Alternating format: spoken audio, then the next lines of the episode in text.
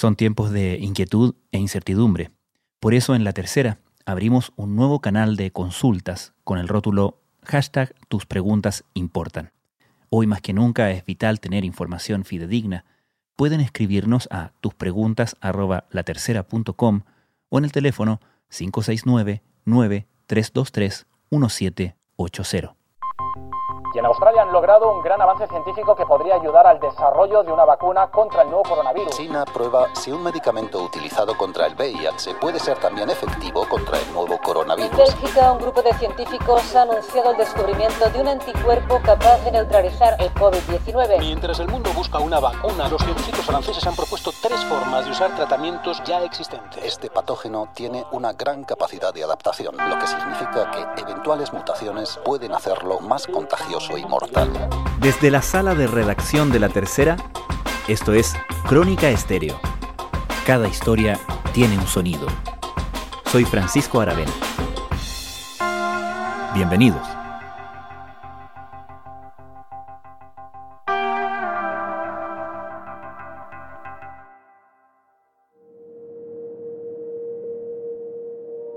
Mientras en distintas partes del mundo el desconfinamiento ha tenido avances y retrocesos y se avivan los temores sobre una segunda ola de coronavirus SARS-CoV-2, en Chile dos regiones, Los Ríos y Aysén, comienzan su propio proceso de retorno. El mundo entero busca la manera de adaptarse, de convivir con el virus, a la espera de una vacuna y de tratamientos que permitan pensar que recuperar la normalidad es posible pero el peligro está lejos de disiparse. Ayer, la Organización Mundial de la Salud informó de un aumento récord en los casos de coronavirus en todo el mundo, con un total de 230.370 casos en 24 horas.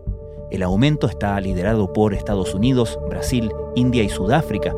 El COVID-19 ya ha matado a más de 565.000 personas en estos siete meses. En medio de esta inextinguible avalancha de números persisten las dudas propias de un dato evidente. Este es un virus nuevo, uno que apenas comenzamos a conocer. ¿Qué sabemos hoy y qué nos urge saber sobre este nuevo coronavirus? En este episodio de Crónica Estéreo conversamos con un especialista de la Universidad Johns Hopkins en Baltimore, Estados Unidos, el doctor argentino Oscar Singolani.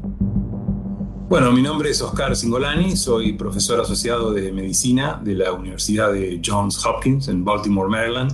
Soy director del programa de hipertensión arterial y director asociado de la unidad de cuidados críticos cardiovasculares de la misma universidad. Doctor, a esta altura, a mediados del mes de julio, ¿hay algo que sepamos sobre el SARS-CoV-2 o el COVID-19 que sea distinto a aquello que pensábamos saber al principio de la pandemia, hace tres, cuatro meses? Hay varias cosas que sabemos hoy y seguimos aprendiéndolas y es muy posible que eh, mañana, la semana que viene, el mes que viene sigamos aprendiendo, puesto que, como yo siempre digo, para un virus, seis, siete meses, un año es poco tiempo. El virus empezó con mucho pánico entre médicos y entre pacientes y entre no afectados. Esto hizo que muchos países se vieran sobrepasados en la atención. Una ventaja que tenemos ahora es que muchos de los médicos le hemos perdido el miedo y ya atendemos mejor y con mayor tranquilidad a nuestros pacientes.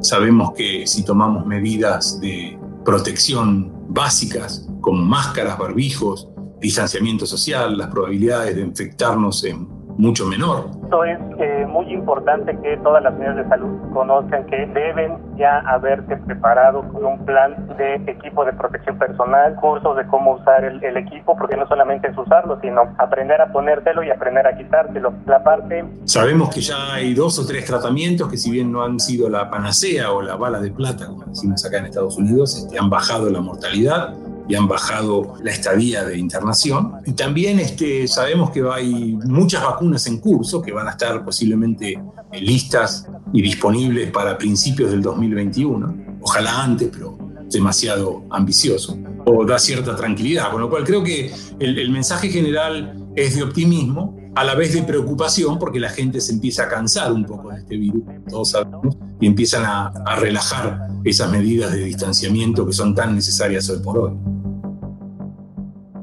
¿Y qué es lo principal que todavía no sabemos? Bueno, es un virus y yo siempre comento esto, no hay tratamientos para muchos virus. La mayoría de los virus y los virus estacionales vienen, infectan, estamos enfermos una semana, dos y después se van. Este es un virus que a diferencia de otros no tenemos vacuna, es un poco más letal que otros virus comunes y es mucho más infeccioso.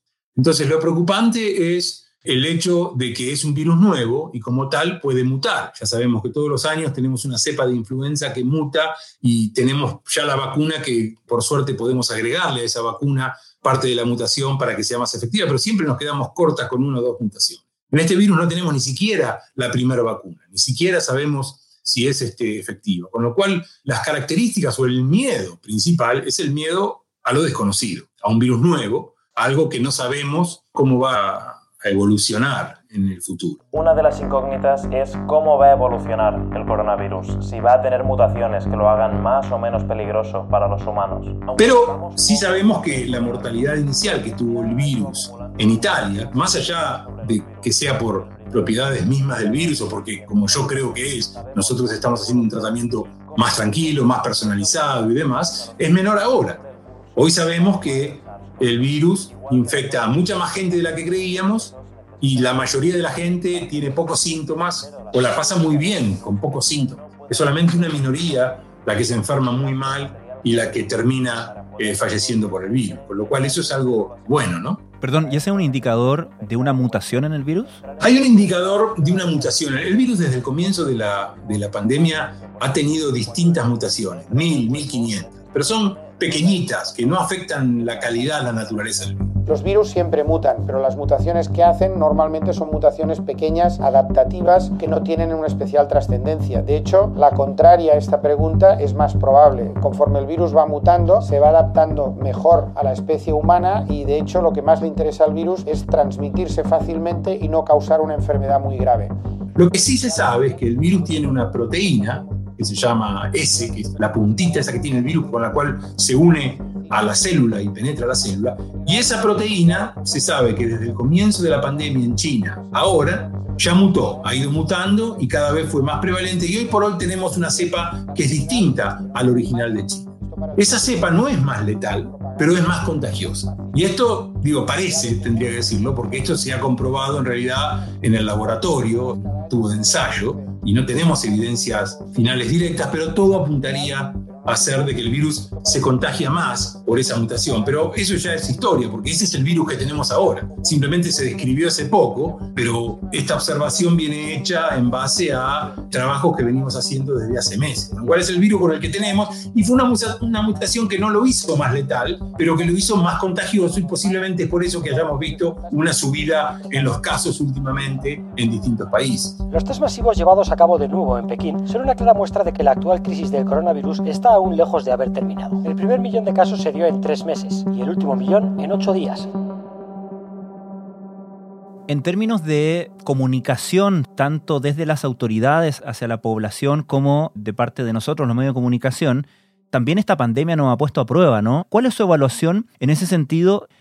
Eh, los medios han jugado un rol fundamental en toda esta pandemia. Los médicos han formado un rol fundamental y los gobiernos, eh, por supuesto que también. Y esto ha variado mucho de acuerdo a distintos países. Hoy se ve que los países que lograron rápidamente vencer a la primera ola de infección fueron aquellos en los cuales tuvieron una comunicación, una bajada de línea de información, con la cual el pueblo se tranquilizó, entendió el mecanismo de por qué había que hacer las cosas, entendió. Y eso yo no creo que haya que felicitar o acusar a un gobierno, porque también mucho de la población. Ayer en otra nota estaba hablando un poco sobre el caso de Japón. Las directivas de distanciamiento social, higiene y comportamiento individual, sea en sociedad o en la casa propia, la población japonesa lo tiene establecido desde hace cientos de años. Japón es un país en el cual ya había distanciamiento social de antes de esta pandemia. Es un, es un país extremadamente eh, limpio, pulcro, la gente mantiene distancia, no se tocan, no se dan besos. eh, no se abrazan. Entonces es mucho más fácil para un gobierno como el de Japón decir, a partir de ahora todos a sus casas hagan esto, no salgan y van a obedecer como obedecieron siempre. Pero está claro que a los países que mejor les fue fueron los países que pudieron explicar y que la gente entendiera el porqué de las medidas que se. Fueron aquellos países que hicieron una cuarentena precoz, agresiva, que testearon mucho y ampliamente de entrada para reconocer los focos de infecciosos, que fueron proactivos y que no solamente dijeron, bueno, todo el mundo a guardarse en cuarentena y esperemos que el virus pase. Claro, es muy fácil hablar con el diario del lunes, ¿no? Mm. Hablar hoy sabiendo lo que pasó, pero hoy sabemos que aquellos países que hicieron solamente una cuarentena y no tomaron otras medidas, educar a la población, hacer testeos para reconocer focos, brindar educación y protección y entrenamiento al personal de la salud, hoy por hoy lo único que lograron fue desplazar la cantidad de infección para más adelante. La pandemia se ensaña en especial en América Latina con más de 83 mil muertos y más de 1,7 millones de infectados. Y tuvieron un brote de infección más tardío que en otros países. Entonces, eso es lo que yo creo que lo veo como alguna crítica constructiva, ¿no? Mm. Para muchos gobiernos y también como una felicitación este, para otros gobiernos que lo hicieron. También creo que hay, un gran, hay una gran responsabilidad de los médicos al apurarnos en tratar de sacar resultados. Hubo muchísimos resultados que se sacaron y se publicaron muy apresuradamente y los medios, por supuesto, ante una pandemia se agarran de eso y en dos horas es noticia mundial. Y tal vez eh, muchos científicos se apuraron en, algunos mm. resultados. Ahora estamos aprendiendo en ser cautos, en, tratar de tener más de un resultado, en tener trabajos científicos mejores. Y después hubo otro problema, organizaciones de salud. La Organización Mundial de la Salud fue criticada también por haber por ahí tomado medidas un poco más tardías que otras organizaciones de otros países con respecto al aislamiento, al, al uso de máscaras y demás, que también eso influyó, a mi entender, en forma negativa. Así que claramente si hay algo que, una conclusión que podemos sacar y un poco más filosófica, es que no estábamos preparados, el mundo no estaba preparado para esto. Y esta no va a ser la última pandemia, posiblemente haya más, así que esto nos va a tomar conciencia para la próxima, porque esto va a pasar, pero nos va a tomar, eh, hacer tomar conciencia para la próxima, estar más preparados y actuar proactivamente. Un virus que tiene su origen en China, en una ciudad puntual, Wuhan, se está bueno, transmitiendo a personas que están viajando por el mundo. Evidentemente hay un gran interés mundial, hay una presión económica gigantesca por llegar pronto a una vacuna, a terapias totalmente efectivas. hay una presión inédita sobre los investigadores en particular. ¿Usted cree que pueda esa presión afectar o distorsionar los esfuerzos por llegar a buenos resultados? ¿Hay en ese sentido un riesgo de que se interponga la urgencia en el camino de la buena ciencia? Siempre hay un riesgo y eso no es nuevo. Como cardiólogo, cuando salen tratamientos en los congresos a los cuales voy o en las revistas de las cuales leo sobre un tratamiento nuevo para la presión arterial o un tratamiento nuevo para el ataque cardíaco, siempre se corre el riesgo de que, como hubo mucha inversión por parte de las empresas y mucha presión por parte de los investigadores, de que los resultados se larguen de una manera muy rápida.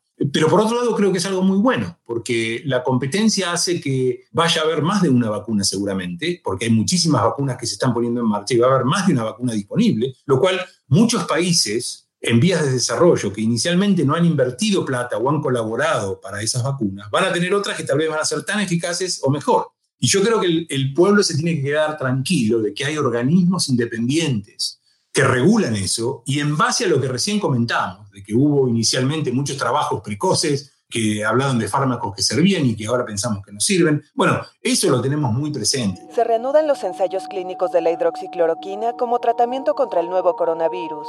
Todos aquellos eh, organismos todos aquellos médicos que no estamos involucrados en eso y que no recibimos ninguna clase de presión, vamos a observar con ojos realmente neutrales. Es decir, bueno, tiempo al tiempo, esta vacuna es muy promisoria, pero todavía tiene que esperar el tiempo y, probar seguridad. Ahora, esto es, como hablamos este, en los norteamericanos, un moving target, un blanco, una diana que se mueve, ¿no? Y no creo que así lo ocurra, no quiero eh, causar pánico, pero si el virus el día de mañana eh, se transformaría o mutara en algo más agresivo, posiblemente se acelere y se acorten los clinical trials. Vuelvo a repetir, siempre que alguien saca una vacuna, uno tiene en cuenta lo que se llama costo-beneficio o riesgo-beneficio. Y en aún hablamos de un virus en el cual mucha gente la pasa bien, con mínimos síntomas, mucha gente la pasa en forma asintomática. Entonces el riesgo de vacunar a toda una población sobre la cual hay solamente un 1%, que es lo que se cree hoy de mortalidad, hay que tomarse el tiempo para estar seguro de que el daño que uno puede llegar a ocasionar no sea mayor que eso. Una que le vamos a dar a, gente anciana, a, niños que no desarrollan la enfermedad, a gente anciana que sí desarrollan la enfermedad con mayor frecuencia, pero que tienen otras patologías. Así que tenemos que tener cuidado. Muchos me preguntan, ¿y doctor, para cuándo la vacuna? Lo que sucede actualmente es que tenemos ya un conocimiento adquirido tanto del virus eh, con sus anteriores versiones, llamémoslo así, y que el desarrollo de las vacunas está mucho más acelerado porque tenemos más tecnología y más conocimiento. Sin embargo... Yo digo, la vacuna ya está. Hay 200 proyectos de vacunas, hay 20 que están entrando en fase 2, hay 5 o 6 que entran ahora en fase 3, pero estamos esperando porque queremos estar seguros de que la vacuna sea eficaz, su eficacia sea duradera y dure mucho tiempo y sobre todo sea segura. Es que las vacunas se tienen que tomar un desarrollo y un tiempo para evaluar su seguridad. Evidentemente que esta es una experiencia inédita en generaciones, ¿no? E histórica en ese sentido lo que está provocando, hablábamos, en términos de aceleración de la investigación, por ejemplo, para desarrollar una vacuna en tiempo récord. ¿Cree usted que algo de esa eficiencia en el trabajo obligada por la presión puede mantenerse, puede quedarse en la manera de hacer las cosas una vez que esa presión no exista? Por ejemplo, se ha hecho como la comparación de, bueno, a lo mejor deberíamos haber sido tan diligentes para desarrollar una vacuna contra el SIDA en su momento, o contra enfermedades que no afectan tanto al mundo occidental eh, de primer mundo, pero que sí han causado estragos y siguen causando estragos en África, por ejemplo. Yo creo que, que sí, y creo que esto nos va a enseñar eso. Eh, el otro día estábamos discutiendo con un grupo de infectólogos e inmunólogos acerca del otro SARS. Tú recuerdas que hubo un coronavirus muy parecido, el MERS y el SARS, hace unos años.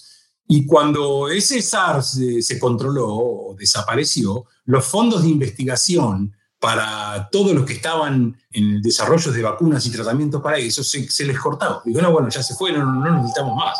Mientras son cada vez más las personas infectadas por el virus del SARS, más conocido como neumonía típica, científicos llegaron a la conclusión que el virus que causa el SARS no cambia fácilmente.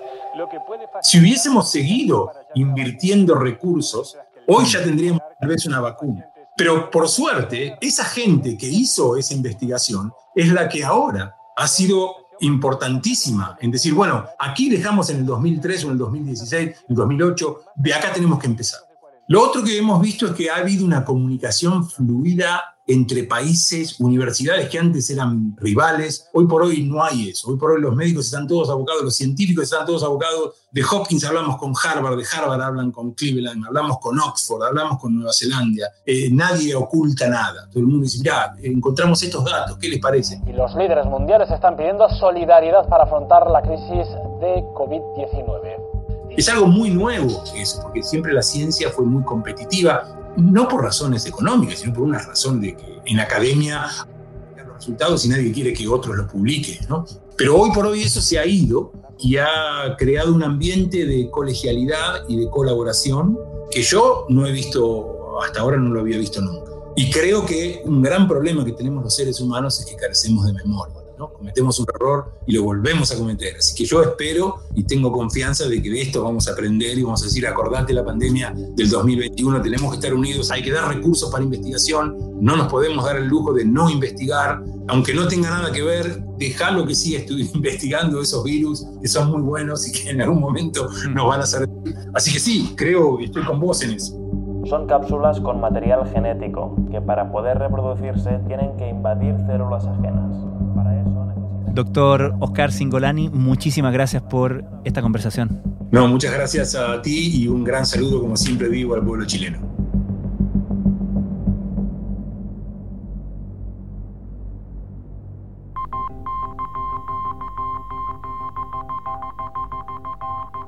Crónica Estéreo es un podcast de La Tercera.